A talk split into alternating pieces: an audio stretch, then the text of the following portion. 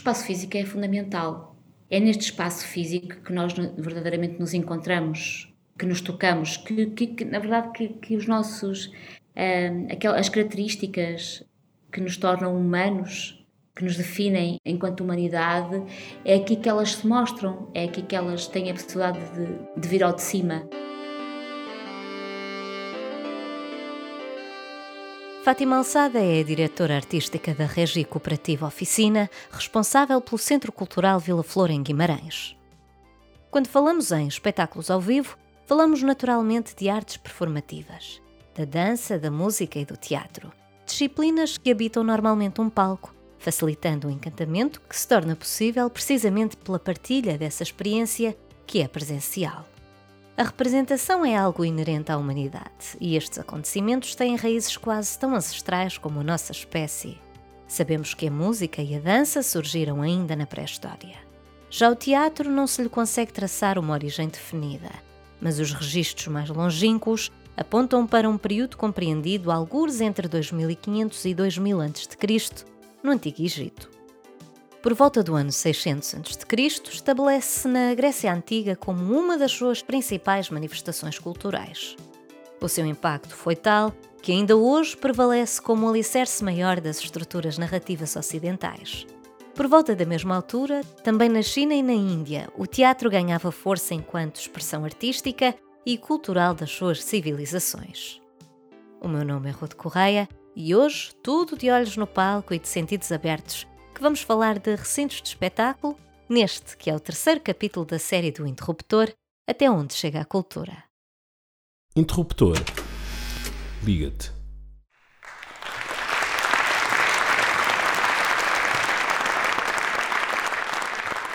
Com a pandemia, a maior parte das salas de espetáculo nacionais estiveram de portas fechadas pelo menos quase três meses.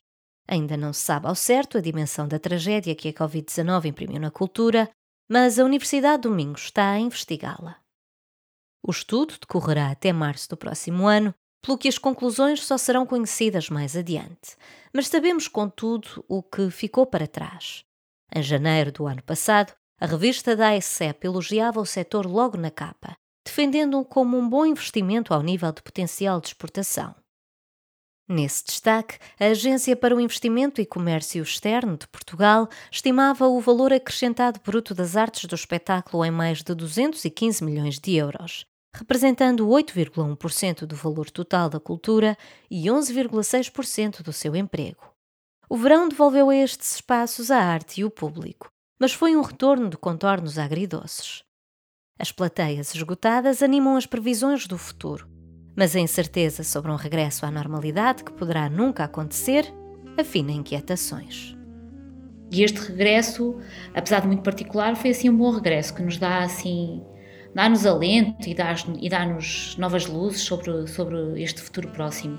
Porque tivemos o Lufada, hum, que na verdade foram, foram quatro concertos, um deles um filme-concerto nos Jardins do Vila Flor, tudo ele decorreu ao ar livre e todo com lotações esgotadas, sendo que, quando falamos de lotações esgotadas, estamos a falar de lotações bastante diferentes do que seriam no, no, numa outra época, não é? Lotações bastante mais reduzidas. Mas apesar de tudo, houve uma procura intensa e houve muitas pessoas que, que vieram à procura destes espetáculos e destas experiências e voltaram, e voltaram para trás, porque a lotação já estava, já estava totalmente lotada. E, e para além dos espetáculos de, de, que aconteceram no contexto Lufada, nós tivemos realmente acréscimos de público nas visitas aos museus e nas oficinas que disponibilizámos nos museus, tanto no CIASC, no Centro Internacional das Artes de Guimarães, como na Casa da Memória. Uh, tivemos mesmo muita, muita procura que nos surpreendeu verdadeiramente. Há algumas instituições que se começaram já a organizar e que, e que vieram com grupos mais reduzidos, mas muitas pessoas a título individual, famílias, uh, grupos de amigos, conhecidos que se juntaram e que se organizaram para vir fazer oficinas e visitas aos museus. Isso, por um lado, portanto, dá-nos assim algum alento, porque tanto julho como agosto foram meses de procura uh, acima do que, era, do que era habitual nestes meses, uh, comparação com outros anos. E estamos também neste momento a ter já uma grande procura na bilheteira para os espetáculos que já estão anunciados uh, para, para os meses de setembro e, e outubro. E hum, estes passos, que ainda assim mais ou menos tímidos, mas são, são, são passos positivos que nos dão bastante talento para, para este futuro próximo. Existem hoje mais 45 mil lugares para se assistir à exibição de espetáculos ao vivo do que no final do milénio passado. Um incremento que terá tido uma participação significativa de Guimarães, que é hoje o terceiro município nacional com a maior lotação, apenas atrás de Lisboa e do Porto. Inaugurado em 2001, o seu pavilhão multiusos tem capacidade para 3 mil pessoas sentadas e uma lotação máxima de cerca de 10 mil pessoas. Apesar de já ter recebido grandes concertos, a sala não está reservada apenas a eventos culturais e por isso a sua programação não é delineada com o propósito da sua divulgação. É em 2005 que nasce aquela que se tornou na Casa da Cultura por excelência da cidade de Berço. O Centro Cultural Vila Flor tem mil lugares sentados, repartidos por dois auditórios, e também recebe espetáculos nos jardins. Encher a casa é sempre um bom sinal, mas com as lotações reduzidas, há um esforço acrescido na reprogramação do que ficou por apresentar nos meses de encerramento.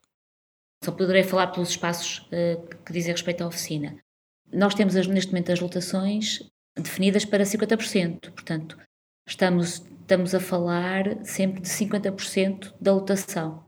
E em relação aos espetáculos e à forma como, como pensamos, estamos, cada, estamos a refletir cada vez mais para o futuro sendo que para este próximo quadrimestre ou trimestre, dependendo da forma como nos organizamos, que é este final de ano 2020, um, na verdade o que aconteceu connosco foi uma re reprogramação de todos os projetos que tínhamos agendados para a primavera de 2020. Como tivemos toda a nossa uh, atividade interrompida uh, a partir de março, uh, o que fizemos foi na quase totalidade dos projetos, inclusive festivais. Há um festival que vai acontecer agora em outubro, que teria acontecido em, em abril, se, se, nada disto tivesse acontecido. Portanto, o, que, aconteceu foi nós falarmos com os artistas, encontrarmos novas possibilidades de datas e transportarmos os espetáculos que tínhamos programados para abril, maio, junho e julho para o setembro, outubro, novembro e dezembro, tentando coabitar da melhor forma com todos os espetáculos que já tínhamos anteriormente programado. O que, ou seja, estamos a tentar é encaixar, é, é mesmo um jogo do encaixe, parece quase um Tetris uh, na, na, programação, no calendário e no orçamento e, e nestas vivências com, com tudo que nos está a acontecer, o que, o que já tínhamos planeado anteriormente. Todo o, o futuro, a partir de janeiro, janeiro de 2021, é que estamos a ter todo um outro pensamento muito distinto em relação ao ato de programar, porque, porque as lotações limitadas, e não é só as lotações limitadas, as lotações limitadas, as proibições de voar de ou para aquele país, eh, nós nunca conseguimos adivinhar, não é? Antecipar qual, quais são os países que, que poderão ou não uh, voar para Portugal, portanto, isto tem implicações diretas quando estamos a programar uh, projetos internacionais. E isto realmente tem sido grandes preocupações quando estamos a trabalhar na arquitetura da programação no futuro, nomeadamente para 2021. Estamos a ser mais cautelosos, acho que é a palavra certa, muito mais cautelosos, muito mais uh, contidos na forma como programamos, porque temos que, não querendo defraudar os projetos artísticos, não, não podemos defraudar também todos os artistas e o público e, e as equipas de trabalho uh, neste ato de estar permanentemente a programar e depois a adiar ou a cancelar.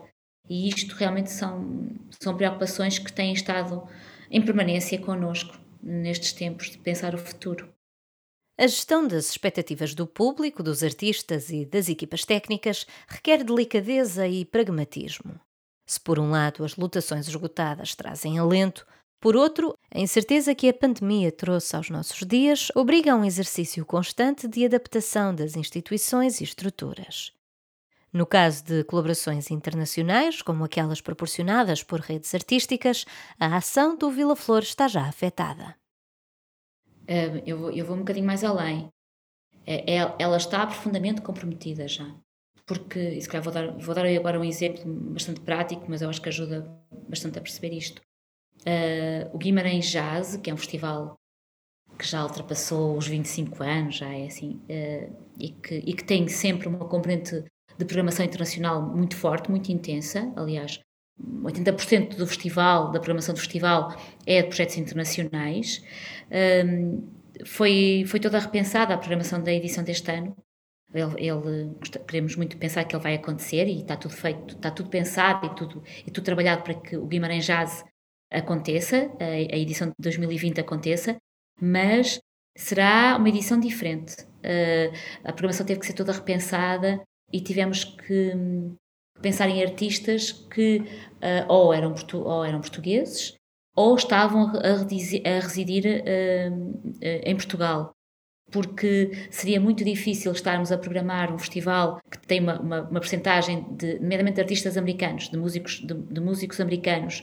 Uh, seria muito difícil, como estava a dizer, pensar uma edição com estas características, quando nós temos, neste momento, os, os números e toda a informação que nos chega é de que eh, esta, esta, esta, esta pandemia não está de todo controlada e que as proibições de voar de e para estão, estão a ser estão, estão a mudar todas as semanas e, portanto, não há segurança.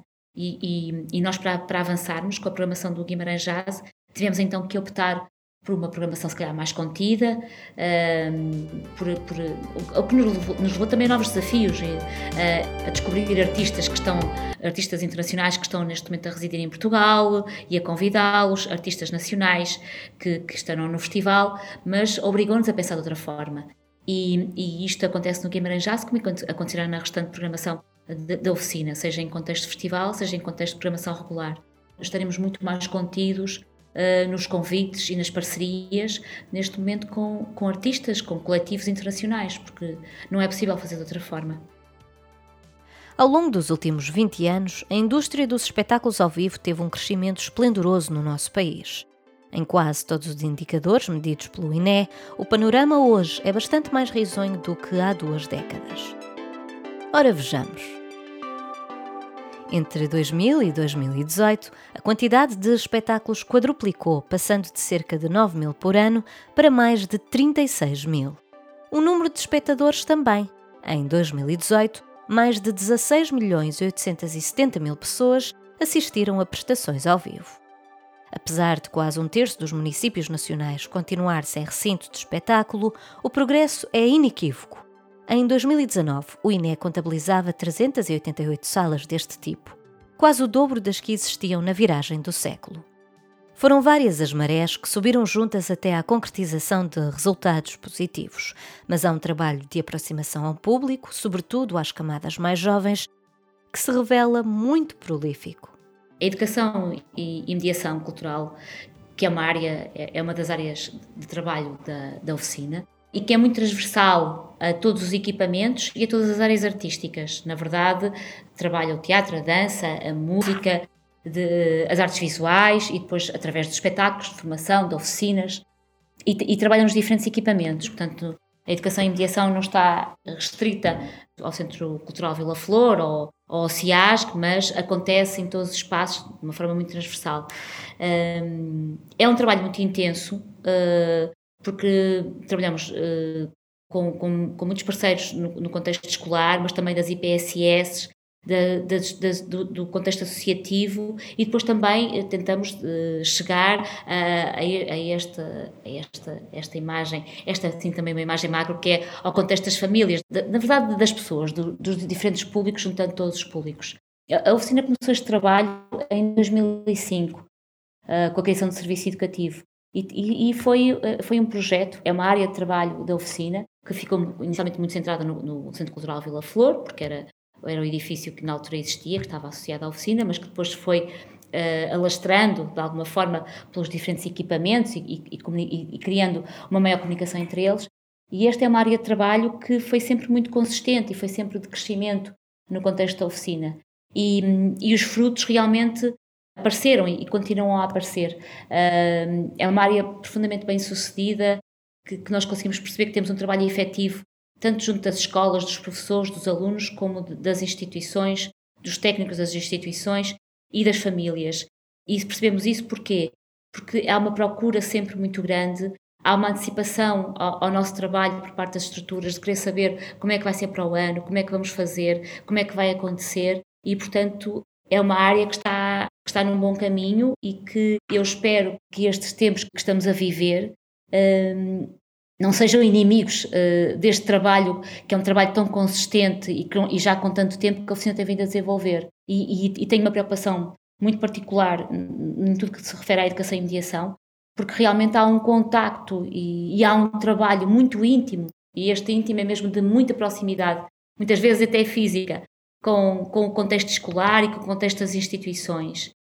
E todas as regras com que, com que estamos a viver, e, e, e, muitas daquelas que ainda não sabemos que vão estar presentes no, no futuro próximo, não sei até que ponto é que nos permitirão continuar a desenvolver o nosso trabalho uh, no futuro. Sei que teremos que fazer adaptações, como é óbvio, e, e iremos fazê-las, mas é, é, uma enorme preocupação minha e, e, acho que de todos os meus colegas perceber até que ponto é que vamos poder continuar com este trabalho e que ele, ou, ou, que ele terá que ser interrompido ou que tenha que ser interrompido. A educação e mediação é assim um, um grande trabalho de fundo da, do contexto da oficina. Há uma parte visível, é quase como um iceberg. Que o, o, o que é visível ao, ao, ao olho nu é muito grande, mas depois ainda há um corpo maior que é invisível que trabalha na sombra, nos bastidores, com as instituições e que está afastado dos palcos, mas que ainda é maior do que se vê olho nu. Um, e isto é muito trabalho da educação e mediação. Há, há muito trabalho visível, mas há muito, muito trabalho invisível. Mas é isso que traz frutos, na verdade. É engraçado porque eu, a semana passada, falei com, com um representante do Cineclube de Viseu que também tem um, um programa de cinema para as escolas que, que já dura há duas décadas e que tem tido muitos frutos, e ele falou na questão de educar públicos. Essa educação depois tem frutos a médio e a longo prazo, presumo eu. Eu gosto de acreditar que sim, que eu não sei se tenho assim algum, algum cuidado com a palavra educação, este educar tem sempre assim um peso e uma responsabilidade muito grande mas, mas acredito que este contacto permanente, este abrir de olhos, este abrir de olhos e de coração, muitas vezes, este tocar nas pessoas e fazê-las questionar o mundo, é uma coisa que não, que não é que não é fugiria, que acontece agora, mas que fica, que fica, que fica para o futuro. E, e vamos percebendo que, que, realmente este, este trabalho que é feito agora com pessoas mais, mais jovens, com, com crianças, mas também com, com adolescentes, nós percebemos, eh, porque nos vamos cruzando com eles, passado daqui a passa algum tempo e nós vamos cruzando com eles, percebemos que este trabalho, que às vezes até é assim, ah, isto não vai dar nada, é só uma, é uma coisa fugidia. Não, não é. Uh, ele vai dando frutos. Uh, o grande segredo uh, é realmente nunca desistir, porque é um trabalho que nunca está acabado. Basicamente é como, é como educarmos os filhos, não é? Também é, é, é um investimento permanente às vezes estamos muito desesperados, achamos que não estamos a fazer nada de jeito com os nossos filhos, mas depois percebemos mais à frente que afinal ficou lá alguma coisa. Não podemos é desistir, porque, porque é um trabalho que nunca está acabado. Seja na formação de públicos críticos, seja numa perspectiva económica, a palavra investimento parece ser fundamental para entender a dinâmica de valorização cultural que tem acontecido em alguns recantos do país. Guimarães é um bastião desta realidade. O investimento na transformação em capital europeia da cultura acabou por renovar a cidade, estabelecendo-a enquanto oásis económico num período de profunda crise. De acordo com o balanço da Universidade do Minho, a contribuição deste empreendimento para o PIB nacional situou-se nos 85 milhões de euros. Isto em 2012, com a Troika em marcha contínua. No que respeita às receitas fiscais, o mesmo relatório refere que atingiram os 30,8 milhões de euros, um valor que ultrapassa em 3 milhões o investimento público feito para a ocasião. Mais do que receitas, a cultura gerou lucro e teve um impacto alargado na economia local. Criou cerca de 2.100 postos de trabalho e gerou um volume de negócios 80% maior face ao ano anterior. Em declarações à agência Lusa no início deste ano, a doutora Francisca Abreu, vereadora da Cultura do município a quando do acontecimento e que infelizmente faleceu no mês passado, Relembrou que a capital acabou, mas ficou a cultura, remetendo para os efeitos duradouros da simbiose que a cidade berço desenvolveu com o setor, tanto antes como depois de ter sido capital europeia. Ah, sim, inquestionavelmente. Uh, a doutora Francisca Abreu era uma mulher sábia. Uh, e digo, eu digo, era com muita pena minha porque uh, ela faleceu assim, sem, sem ninguém estar mesmo a contar. E, este, e a, a, Capital Europeia da Cultura surge em 2012 em Guimarães. Aliás, acontece em 2012 porque ela surgiu bastante antes. A sua preparação começou há alguns anos antes. Mas não surge a propósito de nada, não é? Ah, ah, houve, houve, todo um terreno, houve toda uma construção que foi acontecendo ao, ao, longo, do, ao longo dos anos muito, muito, muito pela vontade, pela teimosia da, da doutora Francisca Abreu, mas, mas sempre secundada também por, por um conjunto de executivo do município que a ajudou bastante e por toda uma equipa que, que, que trabalhava com ela. E, e, e, este trabalho foi, foi um trabalho quase de, de se tecer aqui todo, toda uma, uma ardidura para que depois, 2012, pudesse, pudesse acontecer. Uh, este trabalho é um trabalho, é um trabalho longo, é um trabalho antigo e, portanto, eu, eu, não tenho dúvidas que, que, a, cultura continuou e continuará, uh, porque não é, não é uma coisa fortuita, não, não é, não é um, não estamos, a, não estamos aqui a falar de um, de um foguete que, que, que, explode festa e que depois termina abruptamente. Não, é um trabalho que, que, que existia já há muito tempo, muito antes da capital uh, europeia da cultura ter, ter, lugar e que tem continuado. Portanto, eu não, eu não tenho mesmo, mesmo, dúvidas sobre isso. Eh, e, e, também não tenho dúvidas que a cidade um, ehm, interiorizou também esta, esta característica como centro, uma característica dela, que é uma cidade de cultura. Uh, a, a, cultura está neste momento uh, uh, gravada já na pele das pessoas e da cidade. Isto é um trabalho que já, já acontece há muitos anos mesmo.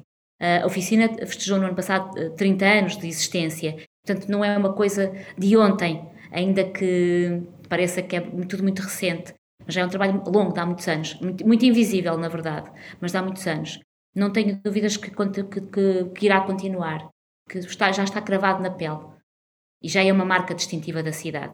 É uma cidade de cultura. Guimarães. A iniciativa de Capital Europeia da Cultura regressará a Portugal em 2027, num título que será partilhado com uma outra cidade da Letónia.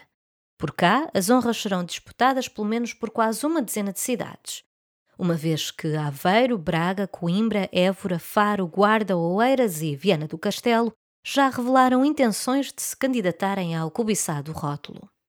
É difícil prever um futuro tão longínquo, mas certamente as possibilidades do digital estarão ainda mais alargadas nessa altura. Por agora, fica a certeza de que a pandemia multiplicou as possibilidades artísticas, levando-as com toda a determinação para fora do universo físico. Nós assistimos nos últimos, nos últimos tempos a uma série de tentativas, algumas melhor conseguidas, outras nem por isso, de criar conteúdos, de, de, de criar possibilidades artísticas no digital. E, na verdade, hum, houve acontecimentos, houve, houve objetos artísticos que foram uma, uma, verdadeira surpresa e que foram boas surpresas. E também nos obrigou a, a nós, enquanto, enquanto criadores, enquanto profissionais desta área, e não só nesta área, acho que foi em todas as áreas, a sairmos das nossas zonas de conforto e a criar novas possibilidades neste futuro que de repente se apresentou assim à nossa frente e, e com o qual não estávamos a contar. Eu acho é que não pode ser o dominante, pelo menos é assim que eu sinto. É possível coabitar, eu acho é que não nos pode dominar, hum, porque senão passaremos a ser um outro tipo de sociedade em que eu pessoalmente não me revejo assim tanto. Na iminência do distanciamento social que nos obriga a afastar-nos do outro e a reinventar os espaços de partilha, qual é então a importância de um espaço físico para a criação de cultura e para a sua fruição? O espaço físico é fundamental. É neste espaço físico que nós verdadeiramente nos encontramos, que nos tocamos, que, que, que na verdade que, que os nossos aquelas, as características que nos tornam humanos, que nos definem enquanto, enquanto humanidade, é aqui que elas se mostram, é aqui que elas têm a possibilidade de, de, de vir ao de cima. E, e, isto é uma questão que tenho pensado bastante nos últimos tempos, não é? porque nós só valorizamos realmente aquilo que perdemos, ou valorizamos uh, quando perdemos. E esta possibilidade do toque, uh, do abraço, de estar fisicamente presente e lado a lado, é absolutamente fundamental para nós enquanto pessoas. O espaço físico é o espaço que permite essa, essa existência, essa coabitação, e essa possibilidade. Por isso, uh, o espaço físico para mim é fundamental. Nada o substitui. Não tinha muitas dúvidas sobre isto, mas eu acho que estes últimos tempos tornaram isto ainda uma maior certeza. Nada substitui o espaço físico e a possibilidade de nos encontrarmos uh, lá, neste espaço físico. Este foi o terceiro capítulo da série Até Onde Chega a Cultura, em que exploramos o alcance dos equipamentos culturais em Portugal. As ligações para os dados, artigos e estudos mencionados estão nas notas deste episódio, como de costume. E se ainda não subscreveste o podcast, Relembro que podes fazê-lo via feed RSS e também nas plataformas habituais como Spotify, Apple Podcasts, Google Podcasts, Deezer e Pocket Casts. Para te tornares um apoiante do Interruptor, seja com uma assinatura recorrente ou um donativo pontual, passa por interruptor.pt barra contribuir. O meu nome é Ruth Correia e este é o Interruptor. Encontramos-nos na próxima sessão. Até lá, fiquem bem. Descobre este e outros artigos em interruptor.pt.